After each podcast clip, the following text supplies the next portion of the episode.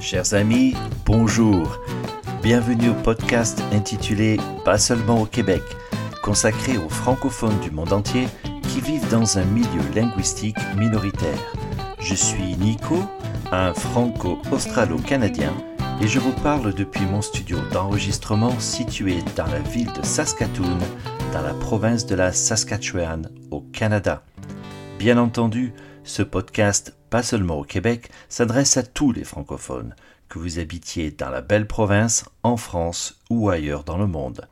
Chaque invité va vous faire découvrir son histoire et sa culture, car oui, il y a autant de cultures françaises qu'il y a de groupes francophones dans le monde. Rien qu'ici au Canada, hors Québec, nous avons près de 3 millions de personnes qui parlent le français et qui le vivent tous les jours dans un milieu majoritairement anglophone.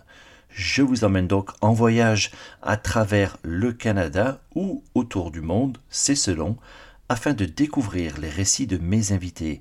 Ce podcast est un lieu de rencontre où je vais retracer avec eux leur parcours, leurs défis et leur contribution au rayonnement de cette langue qui nous est si chère, le français.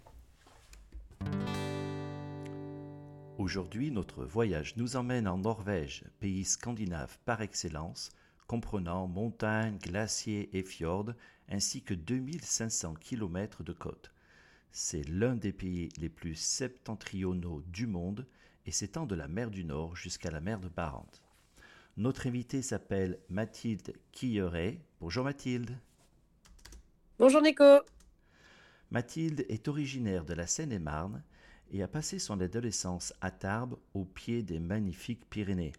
École de management à Grenoble, puis une MBA à Halifax au Canada pendant un an. Elle rentre en France pour commencer sa carrière dans deux grandes entreprises françaises et finalement s'expatrie à Oslo en Norvège où vivent d'ailleurs 163 000 francophones. Mathilde y est établie depuis trois ans.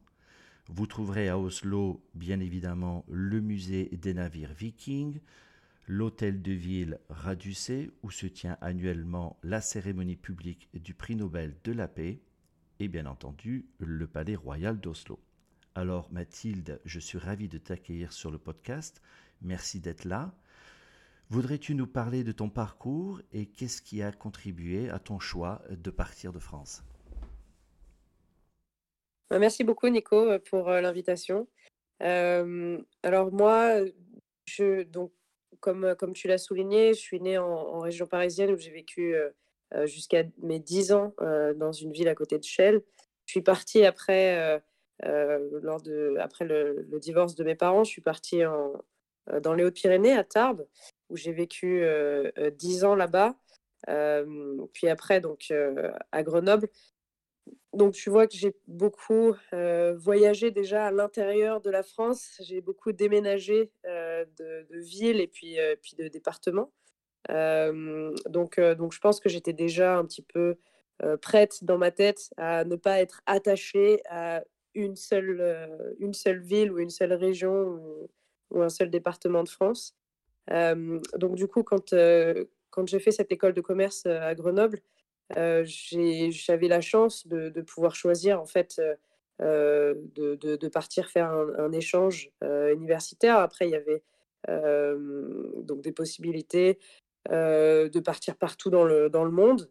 et, enfin, c'est vraiment ce que je, ce que je souhaitais faire le, plus, plus au monde. C'était vraiment pouvoir partir m'expatrier et puis, et puis sauter le grand pas à l'étranger. En plus de ça, mon anglais à cette époque-là, il n'était pas incroyable.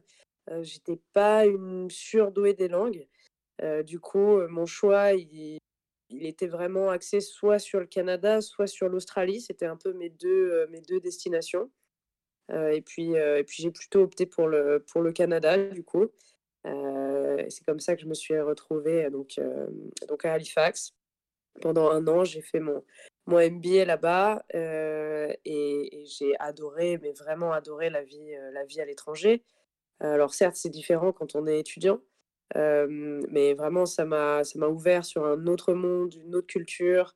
enfin, pour moi, c'était tout ce que j'aimais, en fait, cette ouverture sur, sur les autres, cet apprentissage d'une voilà, nouvelle culture. Donc donc j'ai vraiment sauté sur l'occasion. après, donc, je suis rentrée en France à la fin de, ce MBA et, en effet, j'ai commencé ma carrière, ma carrière en France. Mais néanmoins, là-bas au Canada, donc en fait, j'ai rencontré, rencontré quelqu'un qui, qui habitait en Norvège. et c'est un petit peu comme ça que, que ça s'est passé par la suite et, les raisons pour lesquelles je suis venue un peu plus tard en Norvège après avoir fait mes, mes débuts, ma carrière professionnelle en France. je suis partie, voilà, je suis, je vivre en, Norvège aussi pour, pour ces, pour ces raisons-là.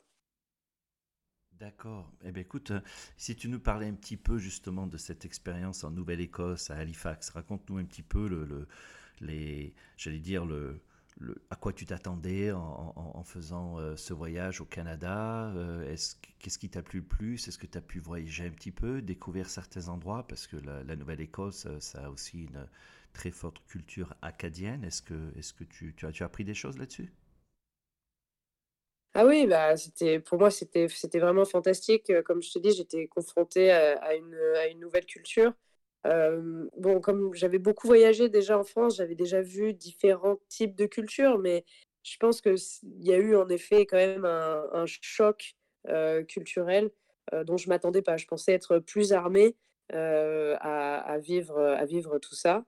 et puis, puis finalement, je je me suis rendu compte que euh, qu'il fallait que je m'adapte aussi parce que euh, parce que bah, je pense, enfin, les Canadiens sont malgré tout très très différents des, Français. Alors il y, y, a beaucoup de bons et puis il y a aussi d'autres choses peut-être un peu plus négatives en tout cas pour moi où, où je, ne m'attendais pas à ça, c'est ça. Donc j'étais pas préparée à, à cette partie-là, notamment sur le fait que moi, je m'étais rendu compte, je suis quelqu'un de très sociable, euh, j'aime beaucoup parler avec les gens. Et puis, donc, il y avait des, des, camarades de, classe euh, canadiens avec qui euh, je discutais. Je pensais que, voilà, j'avais l'impression qu'ils s'intéressaient énormément à moi. Ils me posaient bah, beaucoup, beaucoup de, questions. Et, je m'étais dit, bon, bah voilà, super, ça va devenir des, amis. Et, et, je me rendais compte que des fois, on pouvait se croiser le lendemain et limite, ils m'adressaient pas la parole ou à peine bonjour.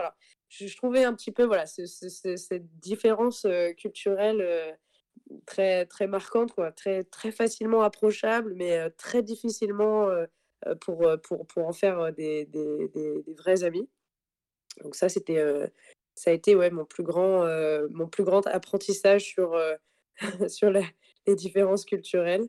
mais sinon, oui, j'ai beaucoup voyagé à l'intérieur du, du Canada. Alors, oui et non, dans le sens où je travaillais beaucoup pour, pour, pour mon MBA, j'avais énormément, énormément à faire, mais dès que je, dès que je pouvais, j'ai pu, j'ai pu voyager et, partir découvrir, on va dire, tout l'Est canadien. Je ne suis pas allée, suis dans l'Ouest, alors je suis allée il y a quelques années maintenant, mais je suis revenue par la suite, mais, mais j'ai beaucoup voyagé, surtout dans la, dans la partie Est. Euh, notamment euh, jusqu'à bah, Montréal, à, Toronto, euh, à Ottawa, et toute, toute cette, toute cette partie-là.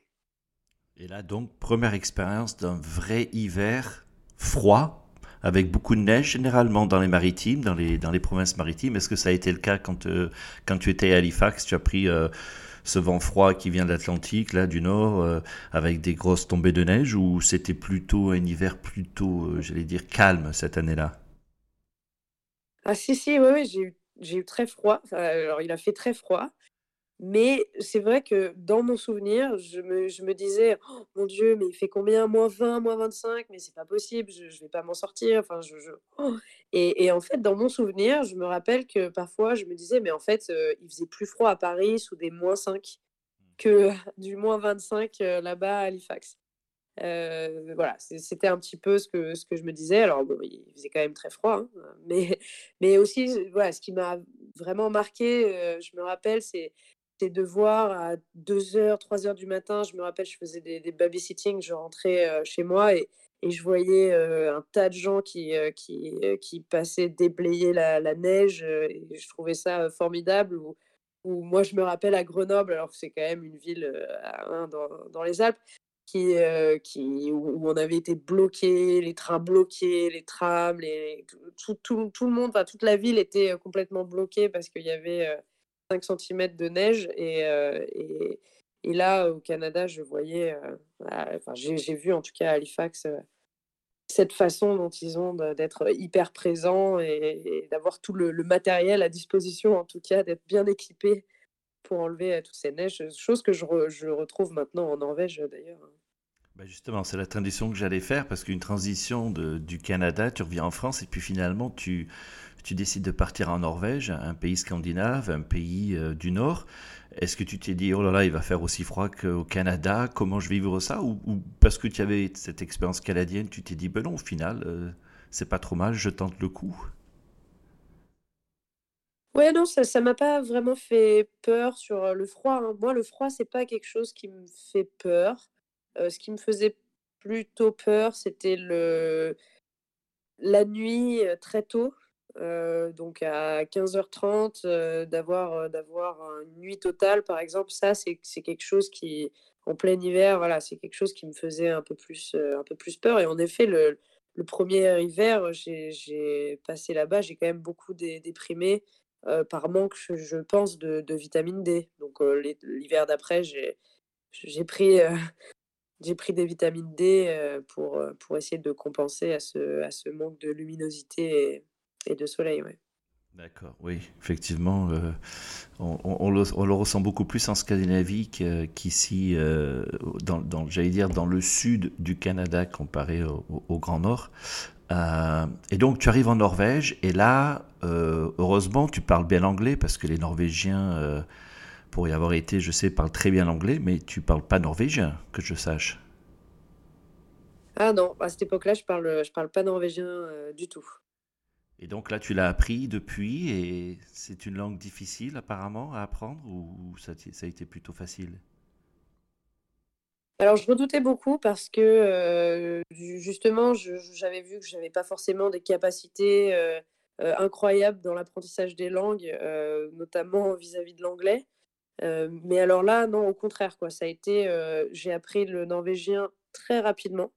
bon, alors j'avais, moi, j'avais pris allemand en langue 1, donc j'ai fait peut-être 12 ans d'allemand. Et, donc, le norvégien, c'est un peu un mix entre l'allemand, l'anglais, le, enfin, le français. Bon, voilà, il y, y, a un petit peu de tout ça qui, qui, se, qui se retrouve. Enfin, en tout cas, pour moi, ça a été très très rapide cet apprentissage, étonnamment. Voilà, étonnamment, j'ai appris de façon intensive le norvégien, donc j'avais des cours tous les matins pendant trois mois. Et puis je, travaillais un petit peu les après-midi, j'avais un petit, un petit boulot pour travailler et puis et pratiquer. Et, en trois mois, j'étais au bout de, même une semaine, mais au bout de, quelques mois, j'étais j'étais déjà dans les classes de gens qui étaient là depuis deux ans en Norvège, quoi. D'accord. Ah oui, effectivement, tu dois avoir un talent inné pour les langues, puisque moi, j'ai toujours appris que les langues scandinaves, quand je les entends, elles sont plutôt compliquées. Euh, dis-moi, donc, tu étais à Oslo, euh, euh, la, petite française, j'allais dire, qui arrive à Oslo. comment s'est passée ton intégration? Comment est-ce que tu vis ta culture française dans la vie de tous les jours? Raconte-nous un peu ce que c'est que d'être une expatriée française en Norvège. Bah, comme je te disais, au, début, ça a été quand même assez difficile parce qu'en plus de ça, j'étais même pas à Oslo, j'étais dans une ville qui s'appelle Ski, qui est à une demi-heure d'Oslo, mais dont, dont la ville est malgré tout bien plus petite et la, communauté de Français quasi inexistante. donc, donc ouais, c'était, très, difficile pour moi de m'intégrer déjà. Aussi, c'est le moment où j'apprenais le, norvégien. Euh, donc, j'étais très fatiguée malgré tout.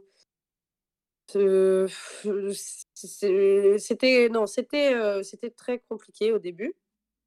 Euh, et puis et puis après, bon aussi, je me suis je me suis séparée de la personne avec qui j'étais. Et du coup, je suis venue sur Oslo. Et là, ça a été ça a été ça a été différent dans le sens où il y a une vraie communauté, il y a beaucoup plus de, bah, c'est une capitale, hein, donc il y a beaucoup plus de monde, il y a beaucoup plus d'événements, de, choses qui se passent. et là, j'ai pu, j'ai pu en effet. et puis j'avais un travail aussi, voilà, c'est ça. Au début, c'était difficile parce que j'avais pas de travail. J'avais un petit boulot hein, pour pratiquer, mais j'avais pas un vrai travail. J'avais lâché, on va dire, ma vie professionnelle en France pour revenir. Et puis je, repartais quasiment de, zéro. Et, et c'est quand même très compliqué en Norvège de trouver un travail quand on ne parle pas norvégien. donc, donc voilà, il y a eu un, tout qui a fait que le début était quand même assez compliqué. mais maintenant, en effet, je suis, je suis très intégrée dans, dans la société, suis très intégrée dans la communauté de, Français aussi euh, qu'il y a ici en, Norvège. Euh, donc, euh, donc là, ça fait, ça fait plaisir, je revis d'être dans cette ville. Alors justement, ton implication avec la communauté française, tu peux nous en parler un petit peu? Je sais que tu as, tu as un projet, quand, quand cette émission sera diffusée, tu en tu en auras déjà reçu, tu auras déjà eu le résultat, mais tu veux nous parler un petit peu justement de, ton implication? Oui, bah alors du coup, je, me présente en fait pour les élections consulaires. voilà, donc pour devenir conseillère des Français de, l'étranger. donc cette élection, elle est en effet, elle est en mai. Et, le but, c'est de représenter les Français qui vivent en Norvège. Et donc, moi, ma circonscription, c'est Norvège et Islande. Donc, je vais aussi représenter les, Français euh, qui, vivent, qui vivent en Islande. Bon, je ne vis pas en Islande, mais heureusement, j'y suis, j'y suis allée deux fois. Donc, ça, c'est quand même un, avantage.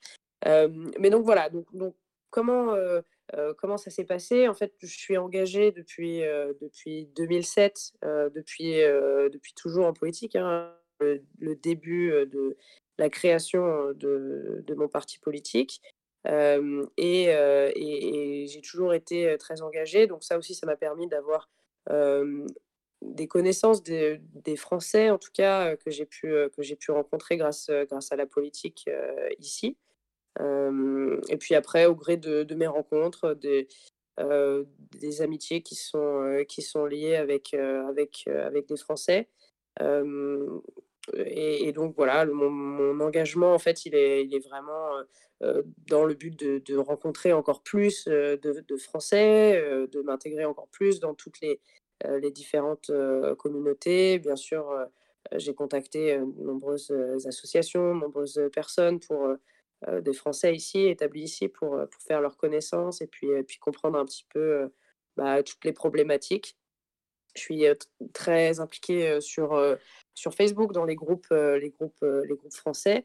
Et puis, du coup, l'année dernière, quand la crise sanitaire est arrivée en Norvège et donc partout dans le monde, on a décidé avec, avec une amie de monter un groupe de, solidarité envers les Français. Donc, au début, c'était, on pensait que ça allait être plus notre but, c'était vraiment, c'était vraiment d'aider les Français qui étaient dans le, dans le besoin pour aller peut-être faire leurs courses, s'ils étaient bloqués, pour, euh, voilà, c'était vraiment un, groupe d'entraide.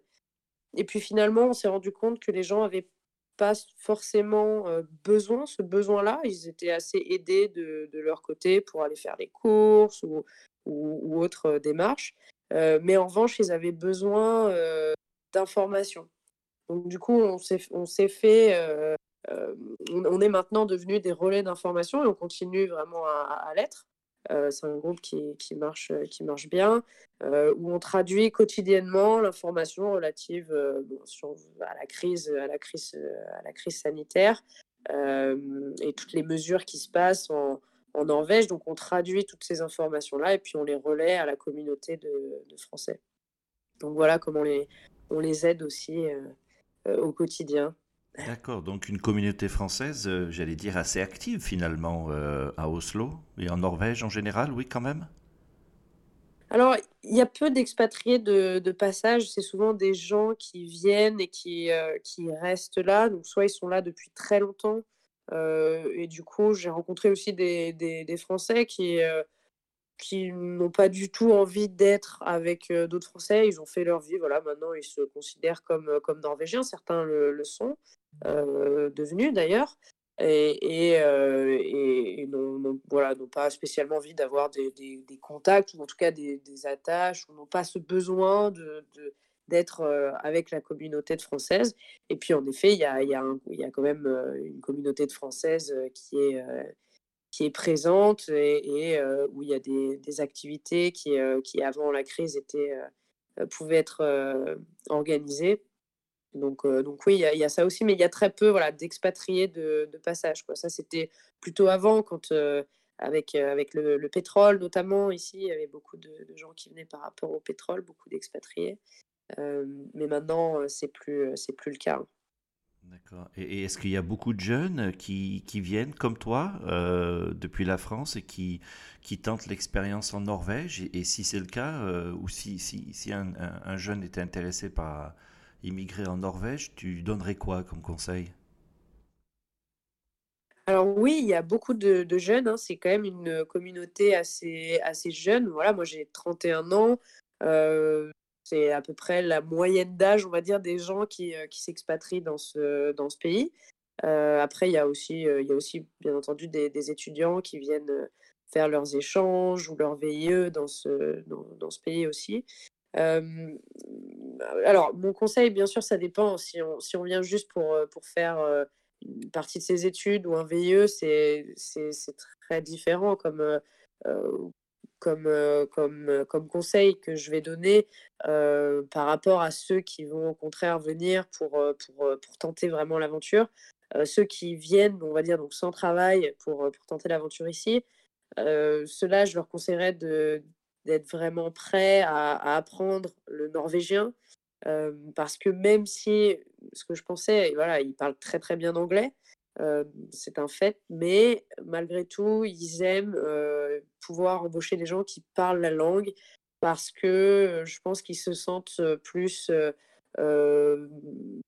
plus en confiance avec quelqu'un qui parle la langue du fait de se dire qu'ils vont, que cette personne va rester puisqu'elle a pris cet engagement d'apprendre la langue, elle va rester plus longtemps dans le, dans le pays. Voilà, c'est un peu comme ça que je, que je le vois. Donc, c'est, c'est quand même les, retours que j'en ai, mon retour personnel, mais les retours que j'en ai aussi d'autres personnes, c'est quand même compliqué de trouver un travail dans ce pays. Et encore plus, du coup, quand, quand on ne parle, pas, quand on parle pas norvégien.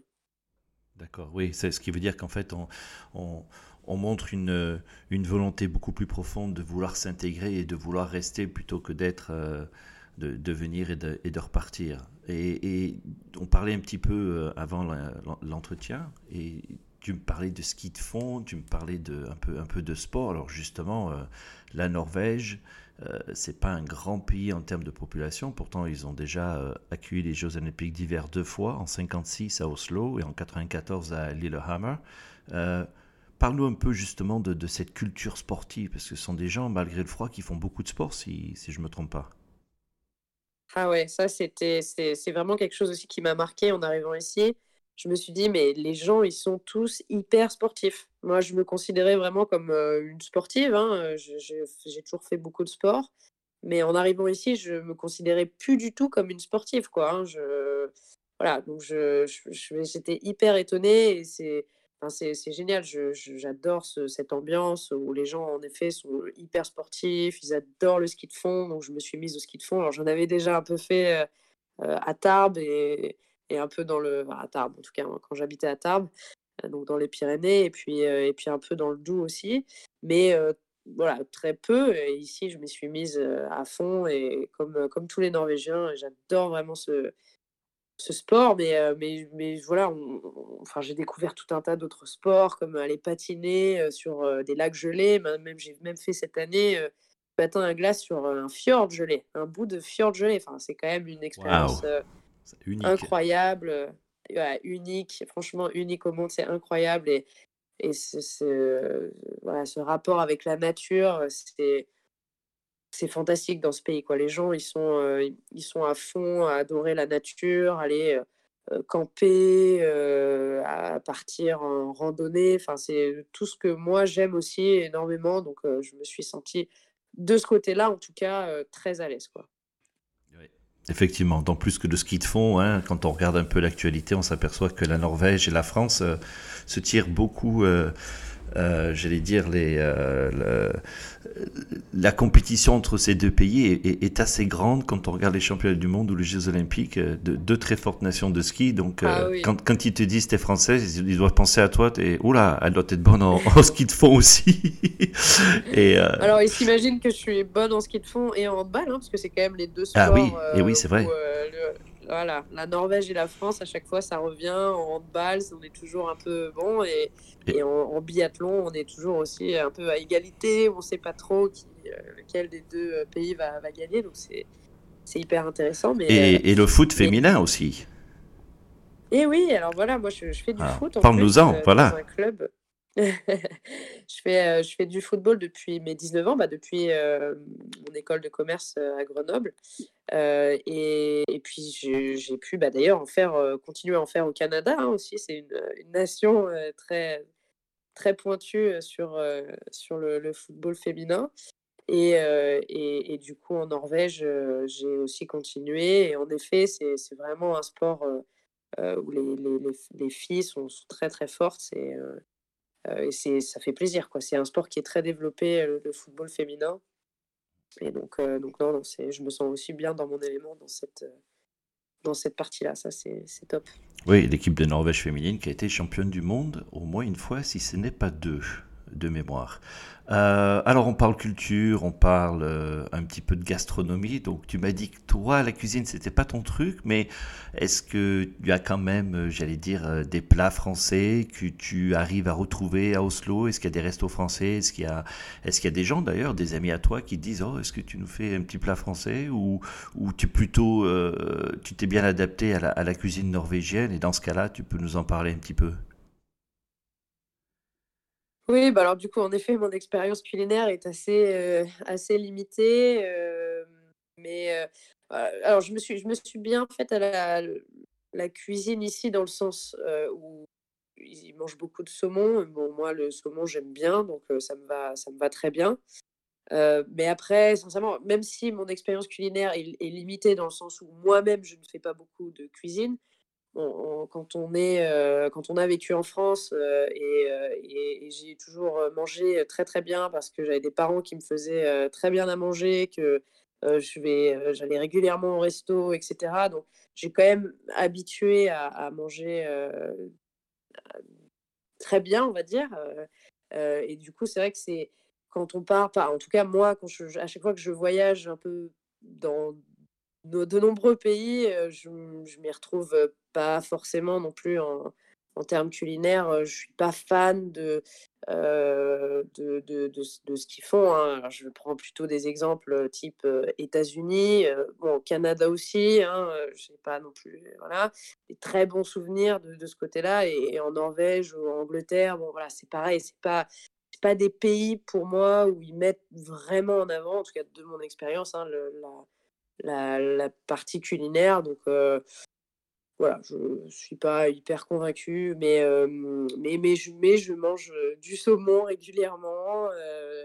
et, puis, et puis après, non, je me fais des, des, plats. Ce qui me manque le plus, enfin, on va dire ce que je me fais le plus ici, c'est des, des ratatouilles. Je me fais beaucoup de, beaucoup de plats de légumes voilà, que je pouvais me faire en France, beaucoup de, beaucoup de légumes. Mais j'ai pas de plat ce qui me manque beaucoup, c'est les crêpes. Alors, c'est très facile à faire, donc voilà, tout le monde me le dit. Et en effet, et donc de temps en temps, ça peut m'arriver d'en faire, mais voilà, j'aimais bien acheter ma, mes crêpes un peu déjà toutes faites et puis, et puis pas, pas, trop, d'attente, alors pas trop d'attente et de pression au niveau culinaire de la part de tes amis, donc c'est bien, c'est une bonne chose. Alors, dernière question sur cet entretien, on parle un petit peu de, de cette année 2020.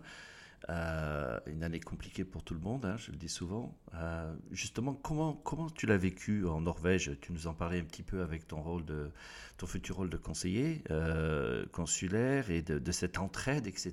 Comment, comment ça s'est passé en Norvège? Comment ça a été géré? Comment tu, comment tu le vois toi d'un œil un peu extérieur? Alors, ça a été géré un peu plus tôt qu'en France, dans le sens où le pays a, entre guillemets, fermé quelques jours avant la, France, où du coup, c'était plus vraiment possible de, de repartir ou de rentrer. Enfin, voilà, à ce moment-là, il y a eu vraiment le, pays s'est un peu fermé.